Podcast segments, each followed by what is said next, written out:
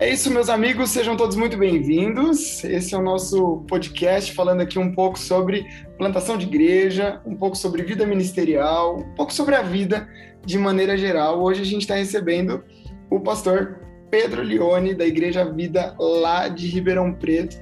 É, Pedrão, seja muito bem-vindo. Eu vou pedir para que você comece aí se apresentando um pouco, falando um pouquinho de você. Uh de uma maneira panorâmica aí sobre a sua história, sua formação, sua família, se é casado, tem uma bebê, enfim, compartilha aí junto com a gente. Bem-vindo mais uma vez. Legal, obrigado, Diego. Boa noite a todos e todas. Muito bom estar aqui com vocês. É, bom, meu nome é Pedro, sou natural de Ribeirão Preto, nascido, criado aqui, uh, casado com a Suzana. Hoje sou pastor titular da Igreja Vida eu fiz, eu tenho licenciatura em música popular pela Universidade de Ribeirão Preto. Depois eu fiz bacharel em teologia pela Universidade Metodista de São Paulo. Depois fiz pós-graduação em plantação e revitalização de igreja pelo Centro de Treinamento de Plantadores de Igreja, CTPI. E atualmente estou fazendo um DEMIN, um doutorado em ministério, é, pelo MTC, é Missional Training Center. É, o MTC ele é basicamente uma plataforma de ensino do professor Michael Gorin, que tem alguns livros em português, como o Drama das Escrituras, A Missão da Igreja Hoje, pela editora Ultimato, e nós estamos sendo ali, é, é, estamos tendo aulas com ele sobre é, missiologia. Então, a ênfase do nosso doutorado é em missiologia. É, eu tenho 29 anos, é, tenho uma filha, né, a Glória, que está com um ano e meio, nossa primeira filha. O meu pai é pastor, eu cresci dentro da igreja, a igreja que a gente é, está hoje foi plantada pelo meu pai há 18 anos atrás, mas ela tinha um outro nome e uma outra abordagem. Nós transicionamos a igreja, do, não só o pastoreio, mas também a, a visão ela foi mudando com o tempo. Como Igreja Vida, nós temos dois anos e nascemos ali na pandemia. Fizemos um culto público e na outra semana a pandemia começou.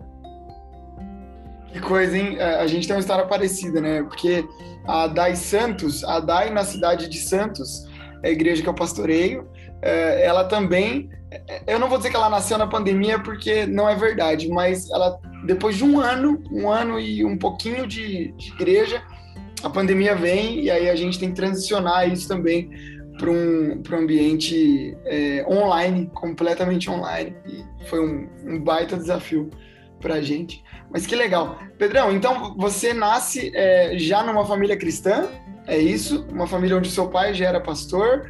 E, e, como é que foi essa sua trajetória ministerial até você se tornar o pastor titular da Igreja Vida? Legal. É, é...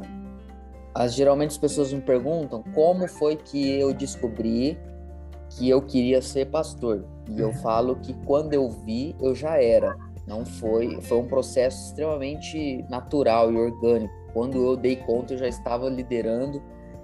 Eu estou há 10 anos trabalhando na igreja, tempo integral. Então, é, desde muito novo, desde os 18, comecei a trabalhar lá na igreja é, comecei na secretaria e fui me envolvendo com a vida da igreja.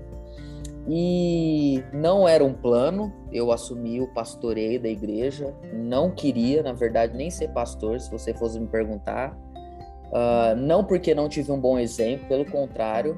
Inclusive, eu acho que eu só sou pastor pela, pelo exemplo que eu tenho do meu pai, que é, sempre foi muito íntegro, né? Mas não queria porque, sei lá, queria fazer qualquer outra coisa da vida. Mas sou filho de pastor, casei com uma filha de pastor e brinco que me tornei um pastorzinho. E, mas foi um processo natural. Tá? Tanto a assumida da igreja, na, vamos dizer assim, na cadeira titular, nós invertemos. O meu pai era o pastor titular e eu era o pastor auxiliar. E esse ano, então, a gente inverteu. Eu me tornei o pastor titular e ele virou o pastor auxiliar, né? Ele continua trabalhando na igreja, prega, um pouco menos agora, né? Mas prega todo mês, me ajuda muito. Então a, fi a figura dele é, mu é, muito importante. Até porque por eu ser muito jovem, eu penso que a figura dele traz um, um traz um peso maior né, para a igreja. Uh, eu tenho uma frase que eu falo assim: não siga um líder jovem que não segue um líder velho. então é muito importante assim a, a história do meu pai e a minha história, elas ministerialmente falando, elas é, não tem como falar de uma sem a outra, né? Então a gente está muito feliz esse primeiro ano, que foi o meu primeiro ano, né? Tô chegando agora no término de 2021 como pastor titular, foi muito bacana, tô muito feliz. E, mas foi tudo muito natural, sabe? Não, assim, é, não sei te dizer, não era um planejamento nosso. A gente sentiu que a igreja precisava de uma renovação, que a, a cidade carecia de uma, um perfil de igreja diferente, que é o que a gente tenta ser hoje. E, enfim, fora outras questões que vão acontecendo na nossa vida pessoal, né? Enfim, mas foi tudo muito natural. Que legal, que legal. É, eu, eu, ia te perguntar como que, como que surgiu esse seu vínculo com a igreja local. Então, na verdade, você sempre teve né, um vínculo desde, desde a sua infância e agora fazendo essa, essa transição.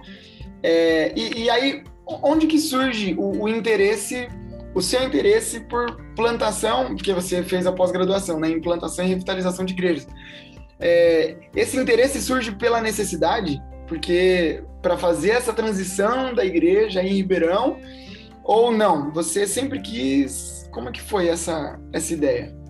Ah, de novo, o meu pai, ele sempre gostou de plantação de igrejas. No tanto que a, a igreja que a gente é, pastoreia hoje, na sua história completa, sem, antes mesmo de ser Igreja Vida, em 18 anos plantou 15, 15 igrejas. Olha só. Então, meu pai sempre gostou de plantação de igreja, só que meu pai nunca teve é, a parte teórica, o estudo teológico e mais fazendo na prática. Muitas vezes dava certo e muitas vezes não dava, né?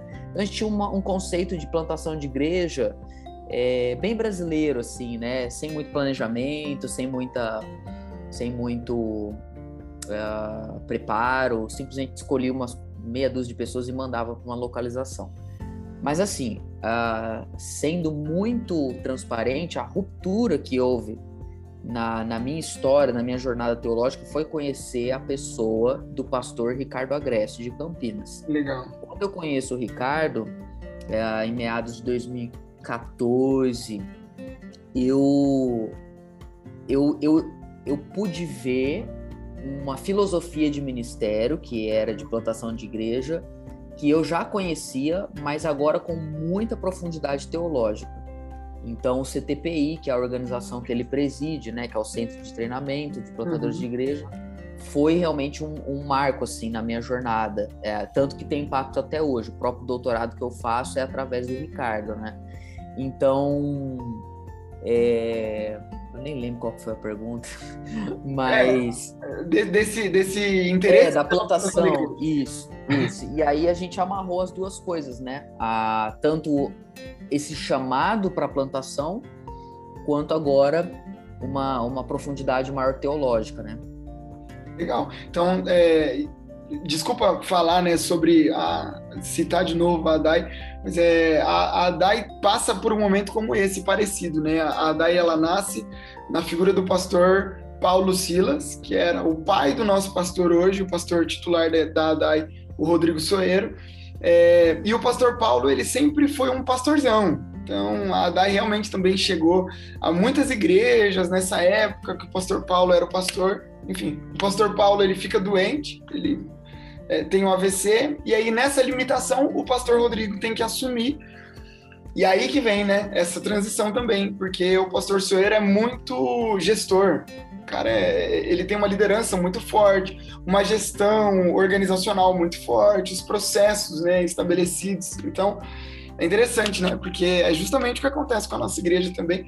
E eu não sei se você viveu isso ou está vivendo nesse começo, mas é, um, crescimento não só numérico, né, mas qualitativo para nossa igreja vem quando a gente reconhece que não é só o não é só o amor pelas ovelhas. Ah, vamos, vamos abrir uma igreja porque a gente ama as pessoas. Não, manda um casal ali, abre na garagem e fica tudo certo.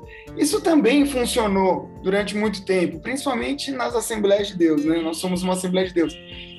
Mas hoje parece que é, a gente brinca aqui num, num tripé O pastor ele tem que ser pastor, mas ele também tem que ser líder e ele também tem que ser gestor. Se o pastor não for essas três figuras, a igreja fica deficitária em algum ambiente, né? Ele pode ser muito pastorzão, mas se ele não organizar a casa, talvez a igreja vai sofrer, enfim, né? Se não tiver liderança para inspirar essa galera, enfim, mas é, é interessante como as, as histórias se conectam. Pedrão, é, aqui na ADAI a gente fala bastante sobre cultura, né? A gente acredita que toda igreja tem uma cultura, seja ela uma cultura saudável ou seja uma cultura não tão saudável. Né?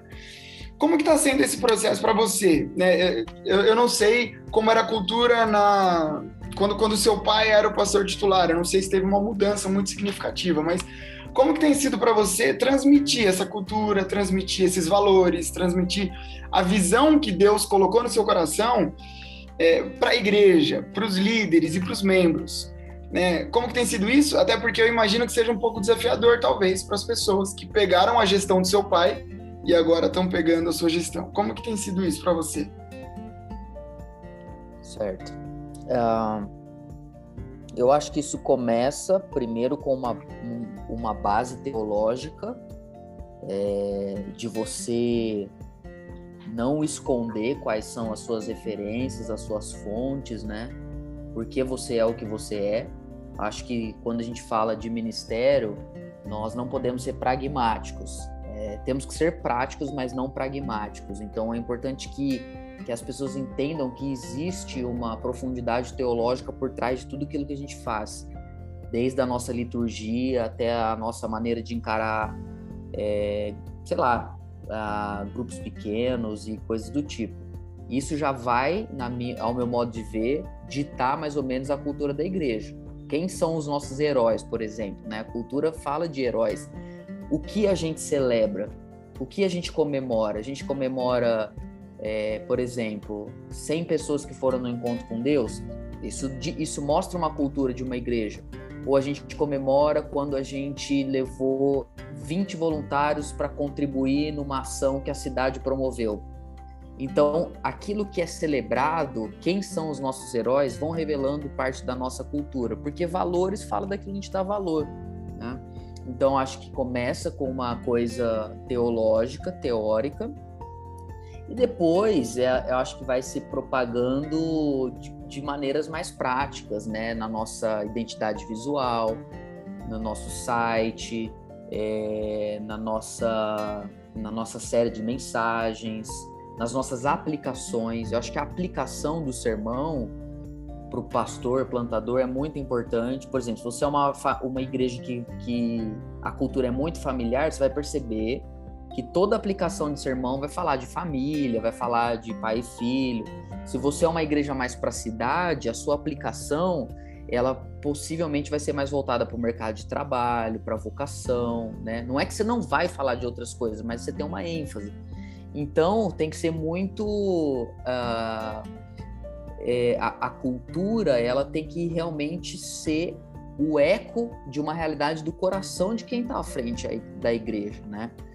Por isso que eu tenho muita dificuldade quando você precisa implantar uma cultura que não faz parte de quem você é. É algo que vai ser muito difícil, porque ou você se torna aquilo, ou vai ficar uma coisa muito forçada e que não perdura muito tempo.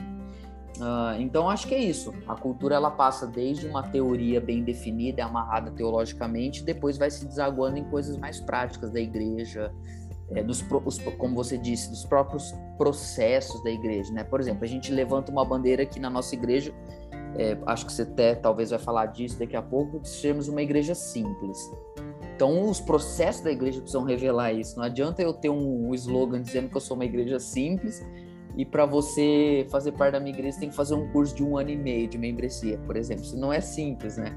Então, os processos também precisam demonstrar isso, né? Ah, somos a igreja do amor, mas de repente a gente perde pessoas é, porque a gente valoriza mais performance do que amor. Então, a cultura, a frase diz uma coisa, mas a cultura diz outra, né? E no fim, eu acho que assim, o pastor local ele acaba sendo a, é, sabe, o, a, o grande catalisador da cultura da igreja, né? Enfim, a maneira que eu vejo é assim. Show. Então, a, a visão tá com o pastor local. A visão daquilo que. Lógico que não de maneira absoluta né, e, e inquestionável. Uhum. Mas existe uma visão aí com você dentro do seu coração e essa visão é, é transmitida para a igreja. É, você citou o livro Igreja Simples, né? Ele fez parte de um momento da nossa igreja, é, também de uma transição fenomenal, assim. A gente era uma igreja, nós somos uma Assembleia de Deus, nós éramos uma igreja com culto de um culto de oração na segunda-feira, aí um culto de celebração na quarta-feira, aí um culto de quinta-feira à tarde para quem tinha esse horário disponível, aí um culto de jovens todos os sábados e três, quatro cultos no domingo é, até o dia em que a gente percebeu que, que tipo de igreja que a gente está sendo. Né? Então, somos uma igreja com duas mil pessoas, mas no culto de oração vão 20. Só que a gente empenha todo o nosso voluntariado para servir essas 20. Uma benção. Tem que ser servido mesmo. Mas essa é a igreja que a gente quer, né? Até o dia que a gente se deparou com o livro Igreja Simples, a gente fez um retiro da nossa liderança e a gente colocou no papel a nossa agenda. A gente falou, meu, essa não é a igreja que a gente quer ser. Então, a gente precisou desfazer algumas promessas, né? O pastor Craig Rochelle diz isso, meu, em algum momento da sua história, você vai precisar desfazer promessas. E ali a gente decidiu que era hora de desfazer a promessa do culto de oração. Ah, mas vai ficar sem oração? Não. A gente puxou o culto de oração para quarta-feira. Então, uh, ah, 15 minutos antes do culto começar, tem um período para quem quer orar. Agora não mais, né? A igreja está mais simples do que antes. Está mais online, com um culto apenas no domingo, enfim. Mas é, o livro Igreja Simples, o do Tim Keller, o Igreja Centrada, são livros que mexeram muito com a gente, que fazem parte da nossa visão como igreja. E aí eu queria saber é, como, como que funciona esses conceitos, como funcionam esses conceitos dentro da visão é, das decisões e da trajetória de vocês. Por exemplo, ah, falar de igreja simples, você comentou a, a, visão da igreja, mas na prática, como que isso afetou vocês? Como igreja centrada, igreja simples afetou a caminhada de vocês? Legal. É, bom, primeiro, ser uma igreja simples, o próprio livro vai falar isso, é muito trabalhoso. As pessoas acham que ser uma igreja simples é, é, é, não querer trabalhar, né? Tipo, vamos fazer só um culto e não vamos fazer nada. Não, é um grande desafio você ser uma igreja simples porque o que, que acontece? É, eu vou fazer uma digressão e, e, respondo a sua pergunta, tá? Mas eu vou fazer uma leitura que eu, que eu fiz na pandemia é seguinte. A gente, nos últimos anos, a gente, a gente discipulou os, os cristãos das nossas igrejas para serem discípulos da igreja e não do reino de Deus. Quando a igreja fechou, o culto público, e a gente não, não podia mais se reunir, é, a maior parte dos cristãos pensaram, ok, como é que eu sou crente agora? O que, eu faço? Se eu não posso ir na igreja, é, o, o, que é ser crente? E nós vimos assim, as pessoas é, sucumbiram demais e eu acho que poucas pessoas, poucos cristãos pensaram assim, nossa, esse é um grande momento para a missão de Deus no mundo. Posso pegar o meu celular, mandar uma mensagem para vários membros da igreja, perguntar como eles estão, fazer uma lista de oração, posso gravar um vídeo. Poucas pessoas pensaram isso, porque uh, é muito mais fácil ser uma igreja complexa onde nós fidelizamos as pessoas por meio de cargos, programas e, e coisas que, que prendem elas. É, é um paradoxo, porque ao mesmo tempo, quando você é uma igreja simples, você dá muita liberdade para as pessoas e elas não estão acostumadas com isso. Então, o que eu vi, o que eu vi acontecer muito na igreja vida, com pessoas que a gente atrai um perfil hoje de pessoas muito machucadas pela religião. Então era gente que fazia parte de igrejas que a pessoa, a pessoa tinha, sei lá, muitas responsabilidades, tinha muitos cargos. E as pessoas chegam na igreja nossa, aqui é tão simples assim, beleza, eu vou ter um tempo agora para eu me recuperar.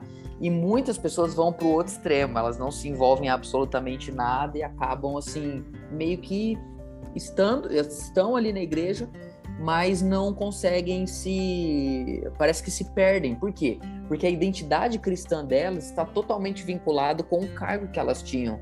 Então, assim, a aplicação da igreja simples, a aplicação da igreja centrada é algo que a gente ainda está construindo.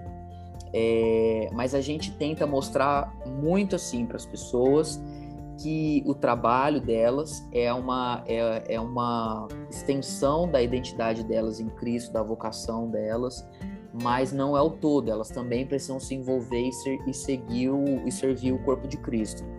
A igreja funcionando ali no final de semana.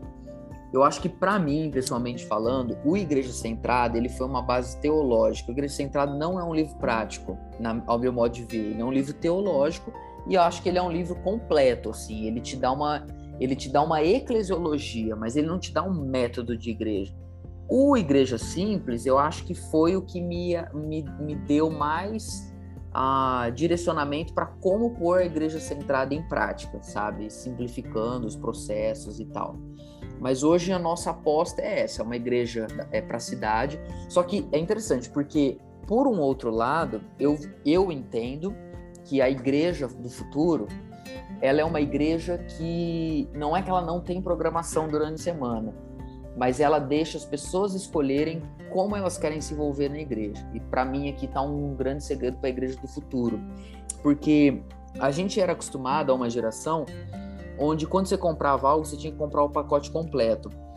Então, é, provavelmente vocês aqui que estão me ouvindo fazem parte daquela geração onde quando você ia comprar a internet você tinha o famoso plano fidelidade, né? Você tinha que ficar um ano usando a internet, porque senão você ou pagava uma multa, não compensava, o cara amarrava você em um ano. Então você tinha que comprar o pacote completo. Nós estamos na geração do, do stream, que é o que a gente chama de on demand. Então você escolhe o que você quer. Você assina o Spotify no mês, se quiser, cancela no outro. E o Netflix a mesma coisa. Isso, isso tem um impacto muito forte na nossa cultura. Eu, eu vejo que a igreja ela tem que oferecer para as pessoas níveis que elas podem se envolver na vida da igreja. Só que quem vai fazer essa escolha não somos nós, são as próprias pessoas. Então, se o cara vem para a igreja e fala, não, eu quero ir no culto de domingo, beleza. Ah, eu quero ir no culto de domingo e quero ir num grupo pequeno, beleza. Não, eu quero ir no culto de domingo e no grupo pequeno que quero fazer a escola, quero, quero fazer parte do, da plataforma de ensino de vocês e quero fazer também parte da, da ação na cidade. Então a pessoa vai escolhendo, né? E todo fim de ano, eu, Diego, eu dou um reset na igreja. Vou fazer isso agora, semana, sem ser sábado no outro. A gente tem uma reunião final de voluntariado e eu libero todo mundo do que faz. Então a pessoa vai escolher se ela vai continuar fazendo o que ela faz no outro ano.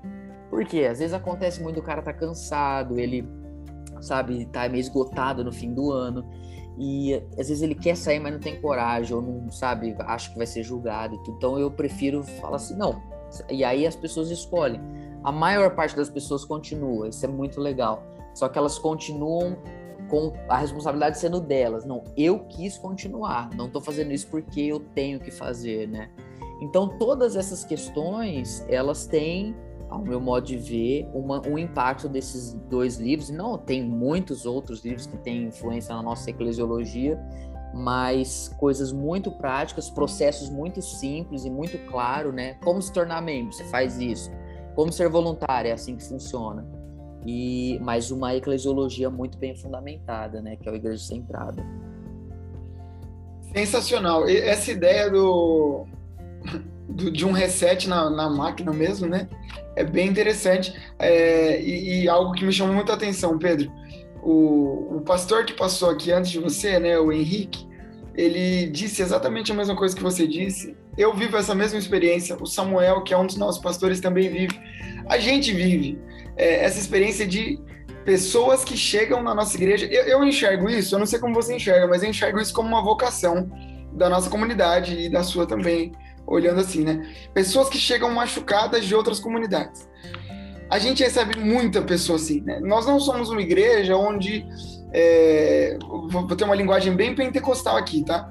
É, onde as pessoas aceitam a Jesus no culto, sabe, em bando. Ah, 45 pessoas aceitaram Jesus, é, entregaram a sua vida para Jesus. Não, isso raramente isso acontece, quase para não dizer nunca mas a gente recebe muitas pessoas machucadas, feridas de outras comunidades, e principalmente nesse aspecto de pessoas que serviram muito, e quando não queriam mais servir, não serviam mais. Então, ah, você não quer mais trabalhar? Não, não quero. Ah, então, meu amigo, infelizmente, aqui só serve quem serve, né? Então, eu enxergo isso como uma vocação e é, e é interessante ver, né? Como é, tantas comunidades estão vivendo esse mesmo boom, entre aspas, né?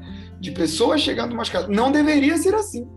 Né? A gente deveria chegar, é, receber pessoas que não, estava tudo bem lá, mas eu quis vir para cá porque é uma fase nova, né? Mas é, é, é triste e, e, um aspecto interessante, né? E aí você tem uma igreja simples que vai facilitar esse processo para que a pessoa não se fira novamente. Né? Meu, você quer estar aqui? Quero. Beleza. Mas a vida com Jesus é leve, é tranquilo, tá tudo certo, né? O Alex levantou a mão. Alex, por favor, fica à vontade. Obrigado, pastor. É, pastor Pedro, boa noite, né? Eu sou, sou Alex, eu faço parte do, do grupo de.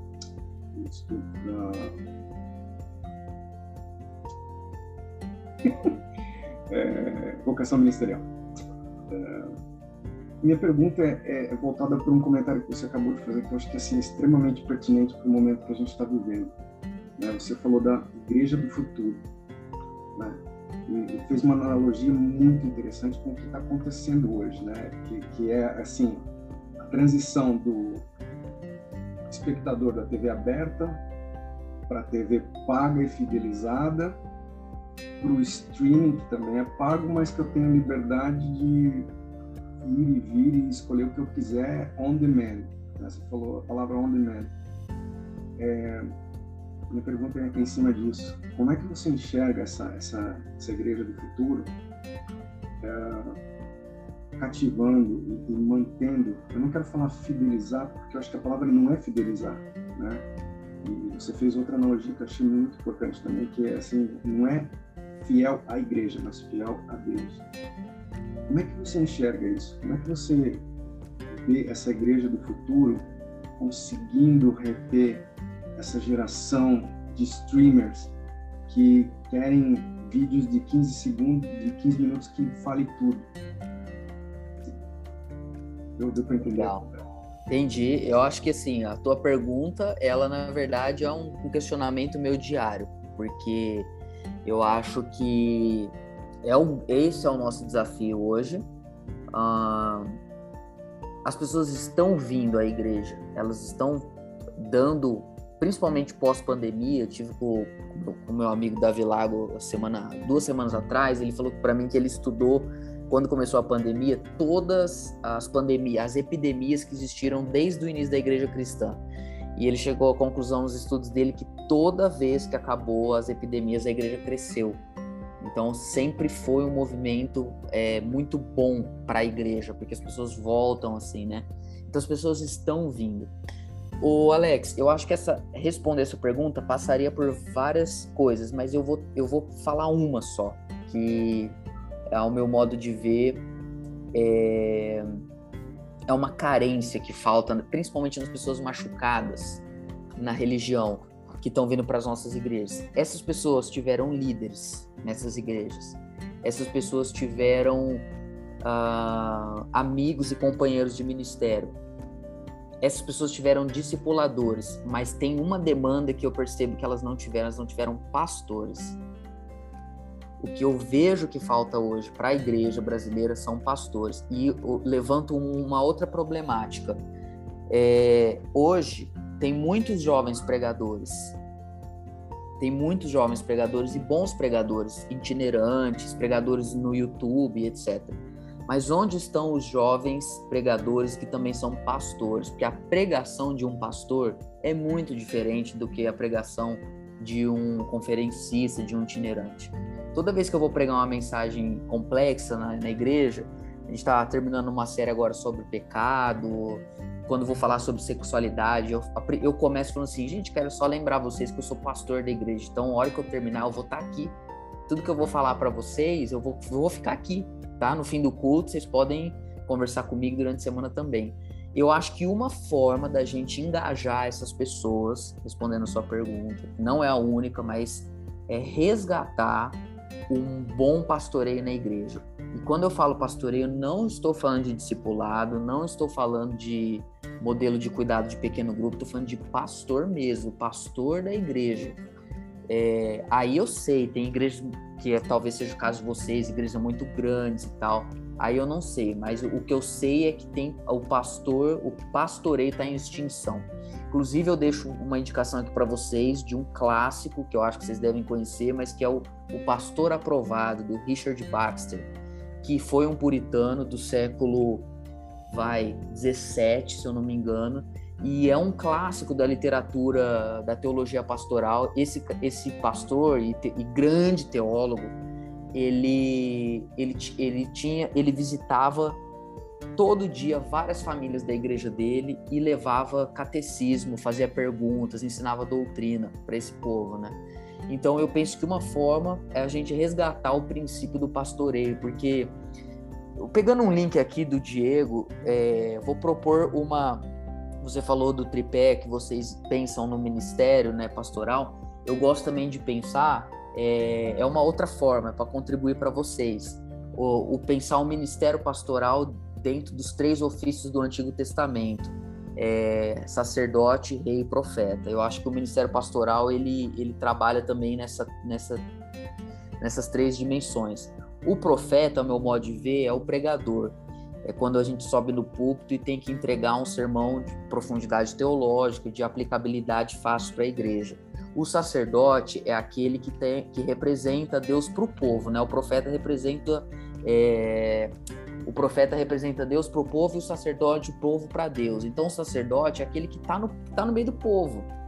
Faz, gente, como que é diferente ter um pastor visitando o hospital quando nasce uma criança, fazendo um sepultamento, na formatura, num aniversário. A gente perdeu isso, infelizmente. Meus amigos da minha idade não querem fazer isso. Eles acham que isso está fora de moda. Eles querem ser conferencista, Instagrammer, essas coisas. Então a gente precisa resgatar o princípio do pastoreio.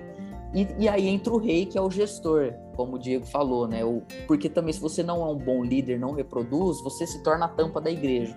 A maior parte das igrejas no Brasil tem média de 100 membros. Por quê? Porque é até onde um pastor consegue arrebanhar, né? diria isso, se a gente conseguir resgatar esse pastoreio, eu acho que isso pode ajudar muito para essa geração, porque o que, que acontece? A, a era digital, ela tem formação, ela tem informação, mas ela não tem formação. Então, informação é diferente de formação. O cara entra no YouTube ele ouve Hernandes Dias Lopes durante a semana para depois ouvir a gente no fim de semana. Olha, olha que disparidade, é sacanagem isso, né? Com o Hernandes Dias Lopes, o que, que ele tem? Ele tem informação, mas ele não vai ser formado pelo, pelo digital, ele precisa ser formado pela vida. E isso é o que a gente, como pastor, pode fazer no, no, no presencial, né? Que é algo que está em falta, porque como a gente migrou tanto para o online, né? É uma, é, uma, é uma demanda que está em falta para a igreja hoje, o pastoreio.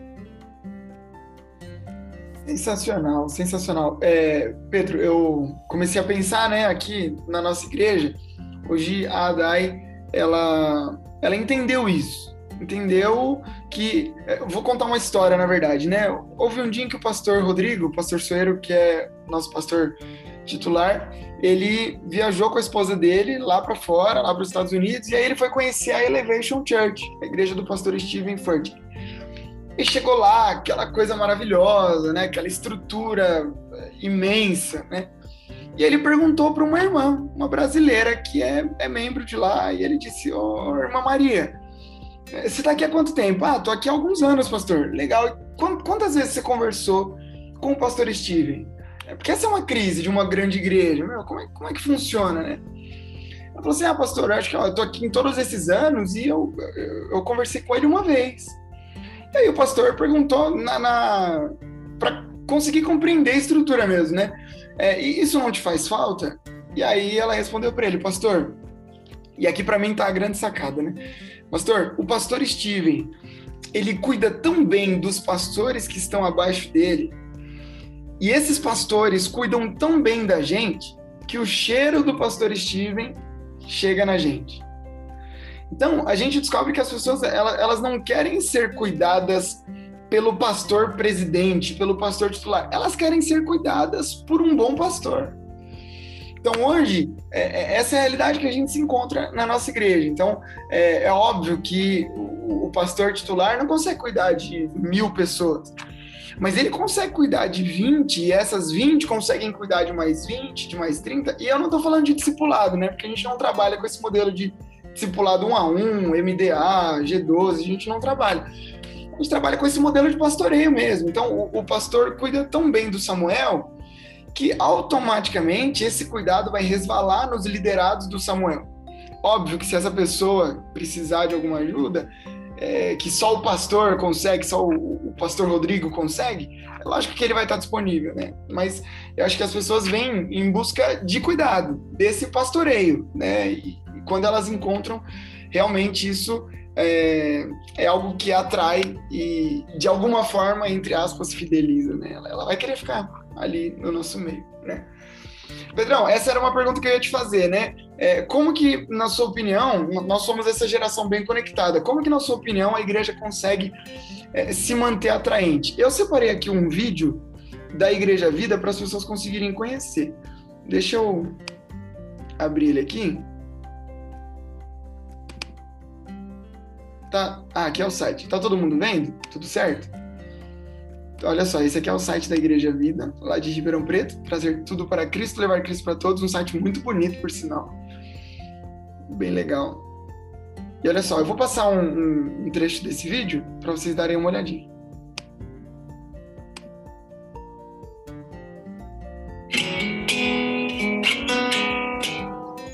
Eu sempre sonhei com uma igreja simples, sem muitas complicações humanas, e ao mesmo tempo com um evangelho poderoso, um evangelho completo que atinge todas as áreas da nossa vida, muda o nosso relacionamento com Deus radicalmente, nos torna pessoas que amam a Jesus, pessoas apaixonadas pela Bíblia, pessoas apaixonadas pelo Evangelho.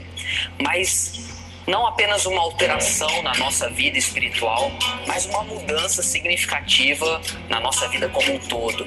Um Evangelho que encarna, que toma espaço no nosso cotidiano, muda a gente no nosso trabalho, muda a gente na maneira de se relacionar no nosso casamento, com os nossos filhos.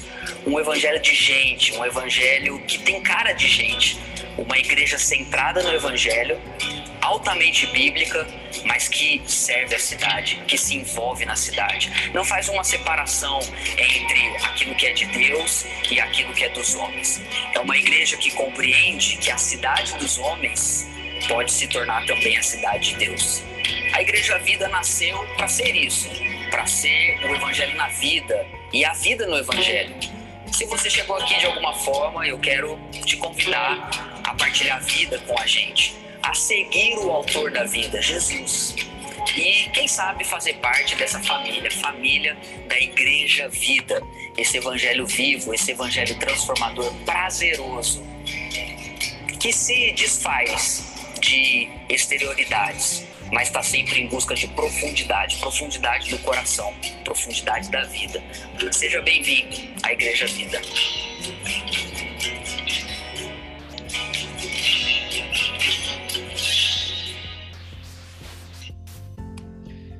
Que vídeo, hein, meu? Que vídeo legal, muito legal. E fala muito sobre vocês, sobre aquilo que vocês, é, que você compartilhou com a gente até aqui, né? Bom demais. É, e aí, Pedrão, como, como que você é, acredita que na prática vocês conseguem, então, ser essa igreja que é, fala de coisas de 5 mil anos atrás, de princípios de 5 mil, 4 mil anos atrás, mas que consegue atingir o adolescente que joga Minecraft, o adolescente que é, tá assistindo Netflix, o idoso, a criança. É, eu sei que não tem nenhum segredo, né? Se você tivesse, eu ia gravar isso aqui e ia vender depois. Mas como, como que vocês têm feito isso na prática, né? Para a gente ser uma igreja, é, usando o termo que você falou, atraente, é, eu penso que a gente precisa compreender o mundo que a gente vive. Isso em missiologia, é fazer uma não apenas uma exegese do texto, mas da cultura. Às vezes a gente gasta muito tempo para tentar entender o que o texto diz, e isso é bom, não tem que diminuir o tempo que a gente gasta para isso. Só que a gente prega esse texto tentando responder perguntas que ninguém está fazendo. Então a gente é muito bom para pregar para crente. E só quando a gente prega para crente, a... geralmente a gente atrai crente. E quando a gente atrai crente, a igreja cresce, mas o reino não. Então eu penso que a gente precisa uh, resgatar uma compreensão da cultura é, mais mais humilde, eu diria. Eu acho que nós evangélicos olhamos para, o, para a cultura não cristã é, com um espírito de muita superioridade e acho que no, no, na nossa conjuntura atual muito bélico e acho que a gente precisa fazer leituras um pouco mais aprofundadas para entender o mundo que a gente está vivendo, porque realmente o mundo está mudando muito. Mas o que, que acontece? Quando eu prego para as pessoas de fora entenderem, as pessoas de dentro também vão entender, porque elas estão todos os dias vivendo com as pessoas de fora. Mas quando eu prego para as pessoas de dentro e somente elas entenderem, as pessoas de fora é, não conseguem compreender a minha mensagem porque tem muito ruído. Aí aqui a gente entra numa, numa, numa questão que para mim é a mais importante. Como eu posso me tornar um pastor ou um plantador que compreende o mundo é, que, que a gente vive. É, eu poderia dizer, leia os livros mais vendidos. Legal, isso é, isso é importante. Poderia dizer, leia os jornais, todos eles, todos eles, independentemente do, do cunho ideológico, leia todos eles. Isso é legal. Mas tem algo que para mim é o mais determinante, é tenha amizades com não cristãos. Porque se você não cultiva relacionamento com não cristãos, você não entende mais como o não cristão pensa. Uh, e aqui eu, to, eu, eu, acho que eu toco num ponto meio sensível, é, porque a maior parte de nós, quando entra para a igreja, a gente anula todas as nossas relações com pessoas não cristãs. E eu entendo que algumas pessoas precisam fazer isso novos convertidos, às vezes até por uma questão de sobrevivência, que é um, puxa muito essas pessoas de volta para fora. Mas nós que já temos uma raiz muito bem estabelecida, precisava se aventurar mais, a frequentar as coisas do condomínio, a conhecer os vizinhos, sabe? A tomar um café com a, pessoa, com o aluno da faculdade, ou com, sei lá, mas começar a se envolver mais. Eu quero terminar essa resposta contando que na faculdade de música tinha um amigo que ele, ele desenvolveu leucemia na, no meio da faculdade. E ninguém foi visitar ele lá no hospital. Eu fui visitar ele. E depois terminou a faculdade, ah, é muito difícil manter relacionamento, porque poderia gastar 20 minutos falando do que eu vou dizer, mas hoje a gente, uma, um outro diagnóstico que eu faço da nossa sociedade, nós somos uma cultura extremamente individualista hoje, mas muito, mas muito. Então, assim, ninguém tá afim de investir em relacionamento de amizade sabe? É, a não ser que isso seja utilitário. E eu fui tentando investir e continuei amigo desse meu amigo. Até que um dia a gente estava num café e ele falou assim: Cara, eu tenho uma notícia muito legal para dar para você. Eu falei: É mesmo? O que, que você. Né? Ele falou assim: A minha namorada me pediu em casamento. Ele falou assim para mim. Quando ele falou isso, eu agi com naturalidade, né? Claro, tá? ele, sabe, ele sabe, ele sabia que eu era pastor, que eu era crente ele não é cristão, ele não nunca frequentou igreja nenhuma, é um cara extremamente assim é, secular, vamos dizer assim, em todos os sentidos. E ele falou: É, tô muito feliz. Eu falei: Nossa, cara, que massa. Ele falou: É, e a gente vai fazer uma cerimônia muito legal, porque como ela dá. Ela é espírita, mas eu sou. Eu vou de vez em quando na Umbanda também. A gente vai fazer uma coisa bem ecumênica. E eu queria que você fosse, cara. Eu queria que você fosse também e tal. E me convidou, né? Depois acabei não conseguindo ir por causa da pandemia. Mas ali você consegue compreender o que é a representação de, da maior parte das pessoas do mundo hoje. Né? Porque nós, é, por mais que eu sei que os evangelhos estão crescendo muito no Brasil, é, mas a gente ainda não é, não dita a maioria, né? Então, assim, e a cultura, ela é muito hostil à fé cristã. Então, para a gente ser uma igreja atraente, relevante, a gente tem que falar bem com as pessoas de fora. E para a gente falar bem com as pessoas de fora, a gente tem que conversar com elas, né? Então, eu acho que esse é um grande segredo. Principalmente vocês que vão plantar a igreja, vocês têm que conhecer, tem que ter amizade, tem que e vão ver que essas pessoas com o tempo elas vão começar a admirar vocês, sabe? Vão começar a ter uma uma vão começar a ouvir você e você vai entender melhor o mundo delas e vai poder pregar de uma forma muito mais atraente. Caramba, que legal, Pedro. Que legal, sensacional. Essa história ainda, então, eu acho que é, essa é uma cultura que a gente carrega, né, dos, dos nossos pais, avós, de que o, o, evangélico precisa se fechar na sua bolha e qualquer pessoa que está fora, se ela quiser fazer parte, ela que tem que entrar. A gente não pode abrir mão daquilo que a gente acredita de jeito nenhum, porque isso desagrada a Deus. Quando na verdade a gente olha para Jesus e Jesus fazia justamente o caminho contrário. Onde que tem o pessoal que está comendo e está bebendo? Meu, é lá que eu vou. Porque, não porque eu vou fazer o que eles fazem, mas é porque eles precisam do que eu tenho, né? Então, esse deveria ser o caminho da igreja. Onde estão as pessoas que precisam daquilo que a gente tem? Ah, elas estão é, lá. Eu, eu, tenho dito bastante, né, que é, eu, eu acredito na influência da igreja numa perspectiva um pouco mais ousada. É, a gente tem visto as pessoas reclamando: ah, mas tem o um comercial de não sei quem que está atingindo a nossa fé, ah, vamos boicotar, vamos cancelar, é, ah, para de assistir tal coisa, para de ver. É, eu penso o caminho contrário, eu, eu, eu penso assim: por que, que a igreja não está lá? Por que, que a gente não está ocupando esses espaços também? Se tem gente ocupando esse espaço e fazendo coisa ruim, por que, que a gente não tá lá e, e levando aquilo que a gente sabe que é a coisa boa? Sei lá, por que, que a gente não se junta e coloca um comercial no horário nobre da TV, né? Viajando aqui na maionese. Né?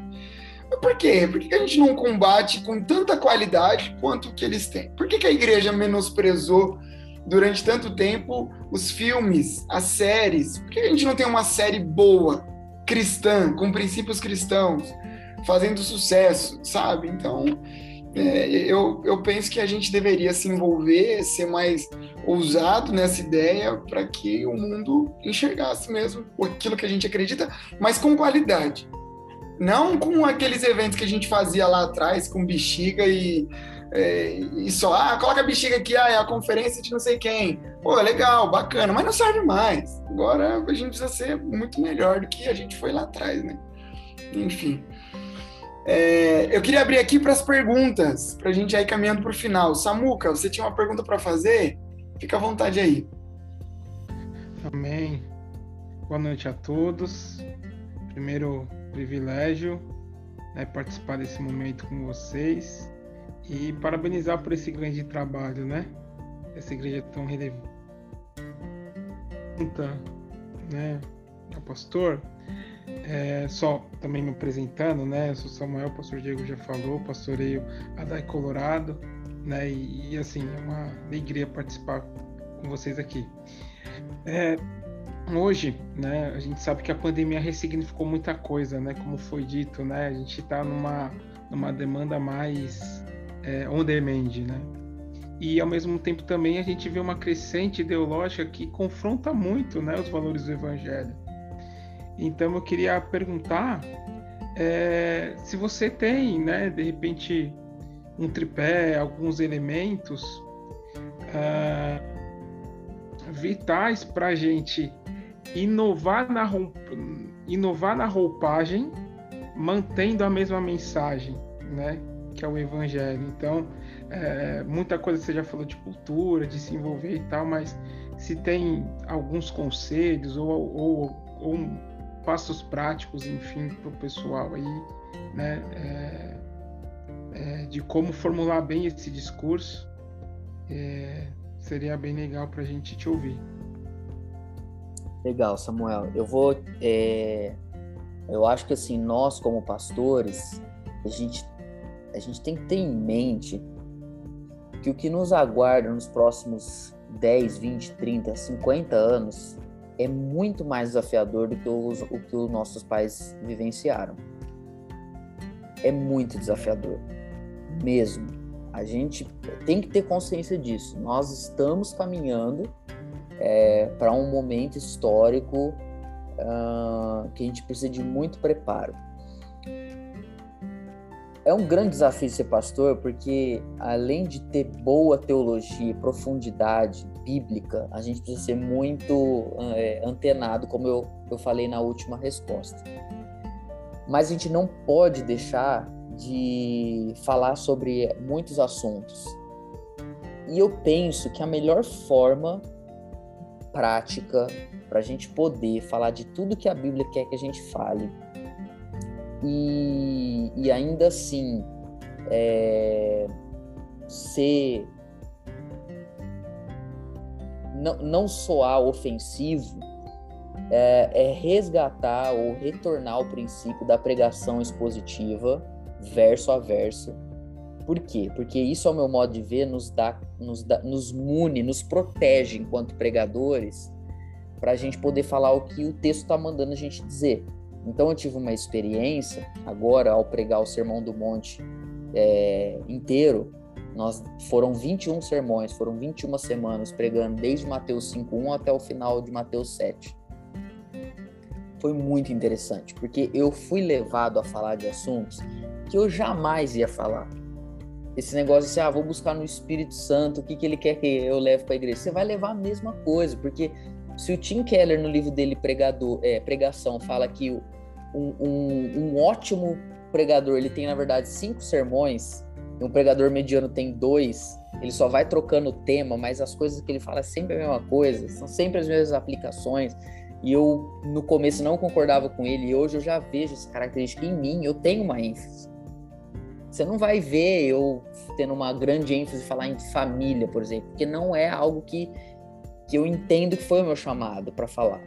Então, assim, quando você tem que pregar expositivo e o texto direciona você, meu, eu falei de tudo que você puder imaginar, que eu nunca achei que ia pregar. Por exemplo, tive que pregar sobre jejum. Não foi quando que eu ia pregar sobre jejum. O jejum não tá fora de moda, ninguém faz jejum mais, gente. Mas quando você prega expositivo, você é obrigado a falar sobre jejum sobre casamento, sobre a, é, a importância, de, quando Jesus fala, seja seu sim, sim, o seu não, não. Você é levado a falar dessas coisas, sobre ser uma pessoa de palavra.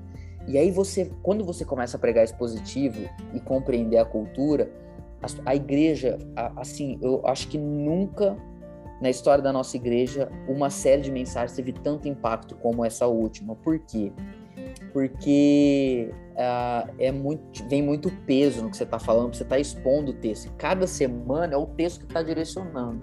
Não estou dizendo que todo mundo tem que fazer isso, não estou dizendo que essa é a única forma de pregar, não estou dizendo que todas as igrejas deveriam fazer isso. Você pediu para mim uma dica prática e eu estou dando para você o que, na minha opinião, é algo que pode nos levar como pastores a falar de tudo que a Bíblia ensina, seguindo um cronograma, porque a pessoa Vamos supor que um dia você vai pregar sobre casamento e sobre sexualidade, sobre casamento é, heterossexual.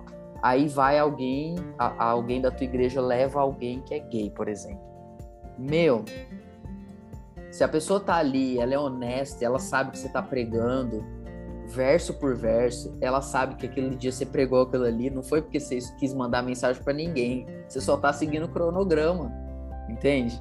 Então isso é muito bom. Agora, a minha aposta para o ano que vem, isso é muito pessoal, a, a, leitura que eu faço, acho que o ano de 2022 vai ser um ano muito difícil. Primeiro, porque eleição.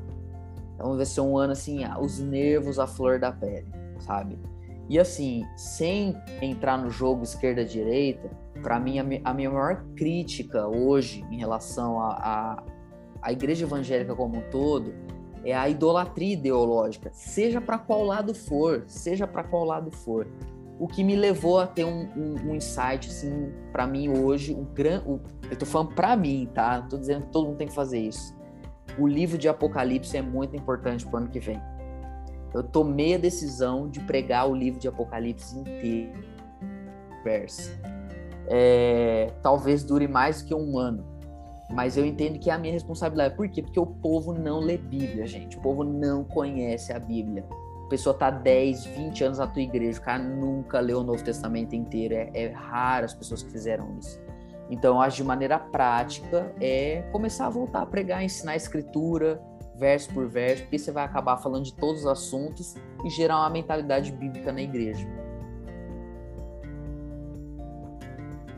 Legal, professor Pedro, legal, muito interessante.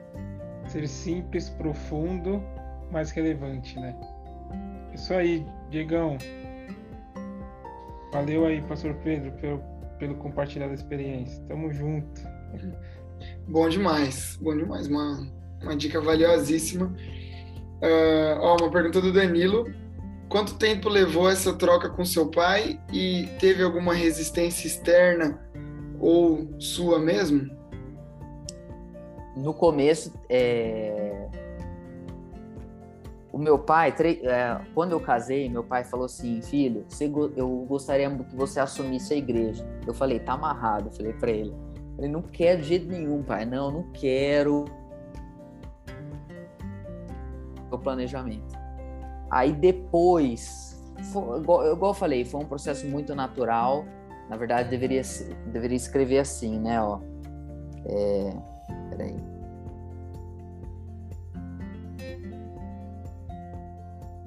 Eu falo natural, quero dizer assim, né? Sobrenatural é, porque foi, foi sendo uma mudança no meu coração, né?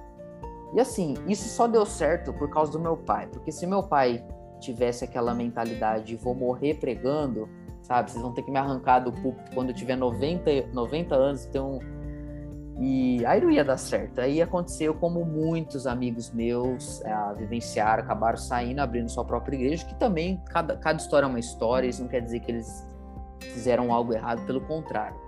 No meu caso, ah, foi algo que. Mas resistência da igreja, que talvez acho que também seja essa sua pergunta, quando eu assumi, teve algumas famílias que saíram da igreja. Porque eu, eu entendo que, que o meu pai era o pastor deles, não era eu. E eu respeitei isso, sabe? Eu entendo isso, eu acho que é natural. A gente tem que entender que quando há uma transição, tem pessoas que vão aceitar e tem pessoas que não vão aceitar.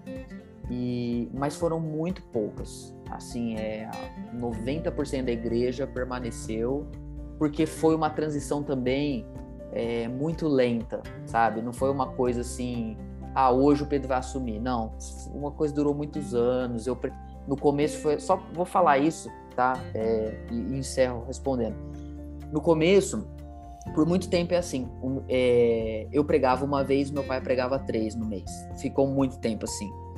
Depois ficou muito tempo uh, o, o meu pai pregava duas, eu pregava uma e ele pregava uma. Ficou muito tempo assim também. Depois ficou muito tempo, meu pai pregava duas, eu pregava duas. Então a gente foi, a gente foi fazendo um movimento assim, sabe? Não foi de repente. E aí o que, que a gente fez? A pandemia foi uma, uma sacada, porque como a gente fala que ela foi um acelerador de processos, quando voltou, onde foi onde meu pai falou assim para mim, falou, ó, a partir de agora pode pregar todo domingo, que eu acho que a transição tem começado, é, ela é muito importante no púlpito também, né? Como ali essa voz principal. Então foi foi foi bem tranquilo para nós.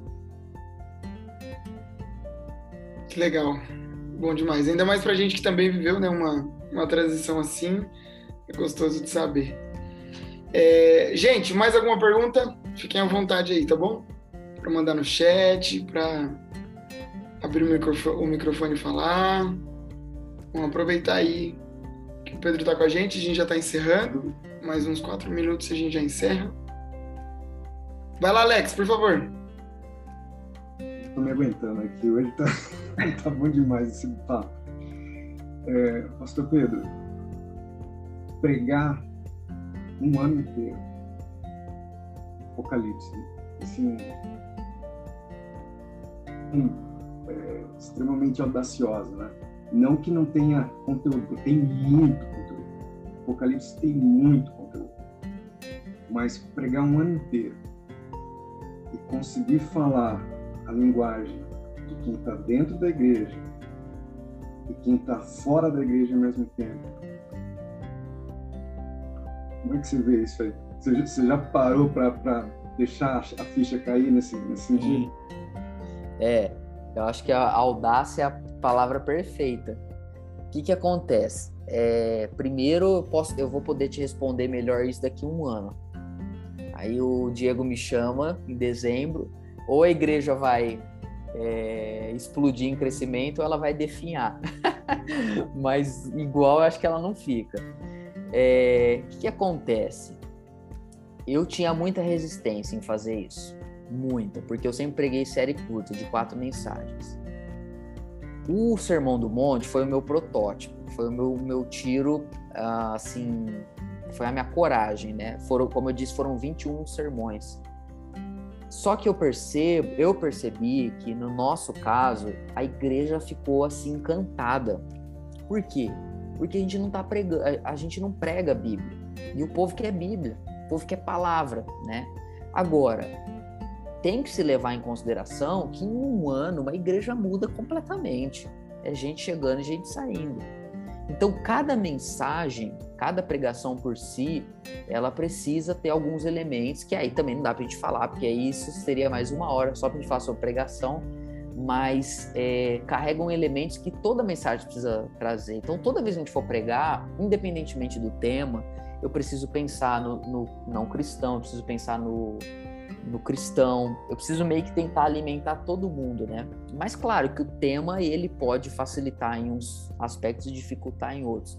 Mas orem por mim, porque realmente é um grande desafio. Eu demorei muito para para chegar à conclusão de se eu deveria ou não fazer isso. Não, é, tô convicto, mas não tenho ideia do que pode acontecer, sabe? Mas pela experiência no Sermão do Monte, foi muito positivo. E eu acho que todo mundo gosta de fim de mundo, todo mundo tem um pouco de interesse nesse assunto, sabe? Com certeza. Ainda mais na nossa época, né? na, na, nossa era, o pessoal tá ansioso por esse dia. É.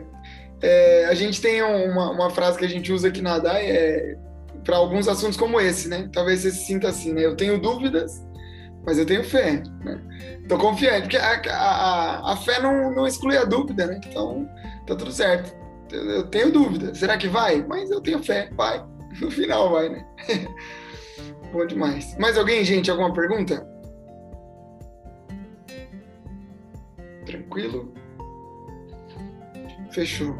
Pedrão, para a gente fechar, é... eu disse para você, né? A gente está aqui entre alguns alunos que se formam agora, já a prova é na semana que vem alguns pastores da nossa igreja local. Queria que você deixasse aí, como de praxe, né, bem clichê, uma, uma, uma mensagem em geral aí do seu sentimento uh, e um, um, talvez um conselho que você daria para o coração de todas essas pessoas aí que te ouviram até agora e que, quem sabe, daqui a algum tempo podem estar na mesma posição que você, plantando uma igreja local, pastoreando uma igreja local, enfim. Legal. É, poxa, o que, que eu poderia deixar para vocês?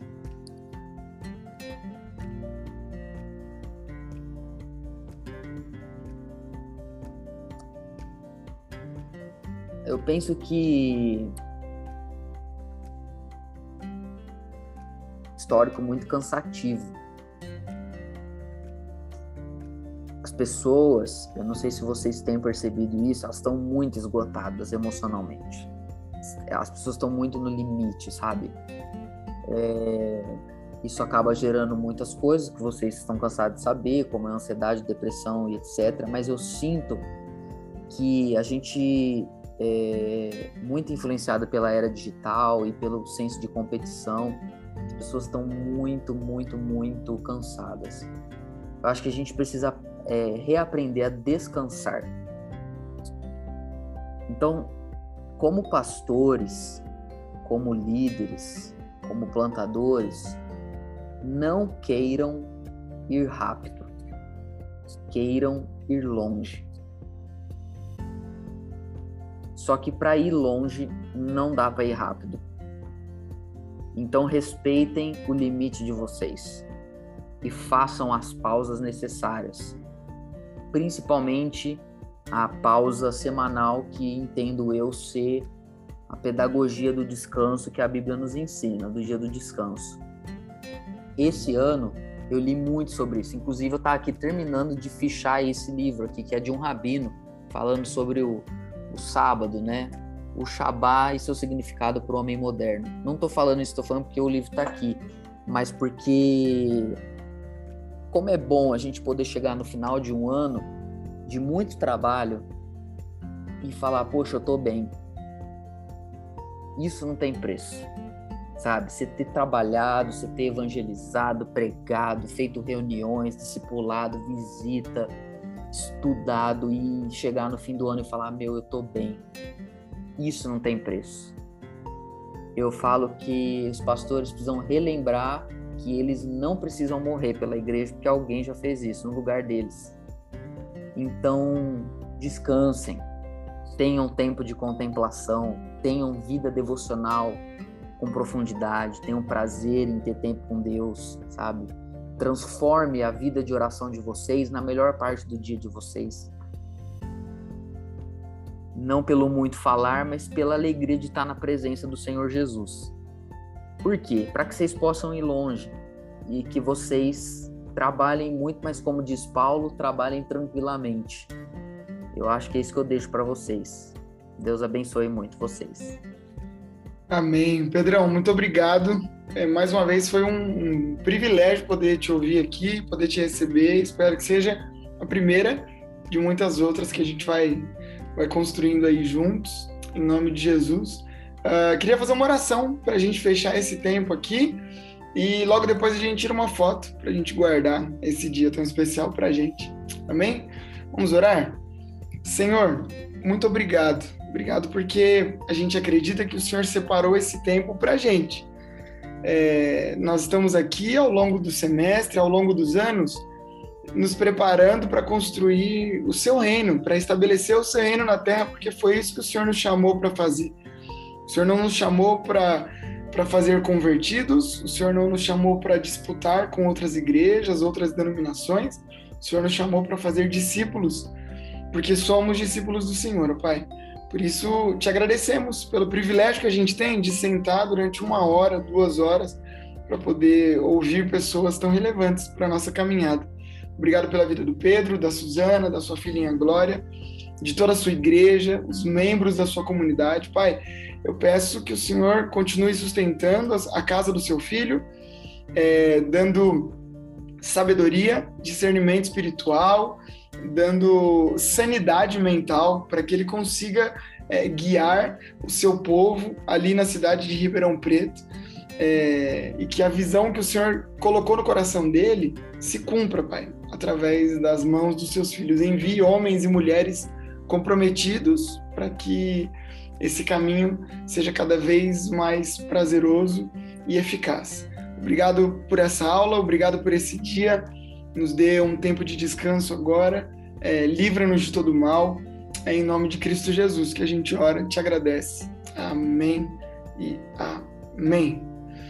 A vocês que nos acompanharam até agora aí no podcast, Deus te abençoe. Pedrão, obrigado de novo, sou seu fã. Tamo junto. Valeu mesmo.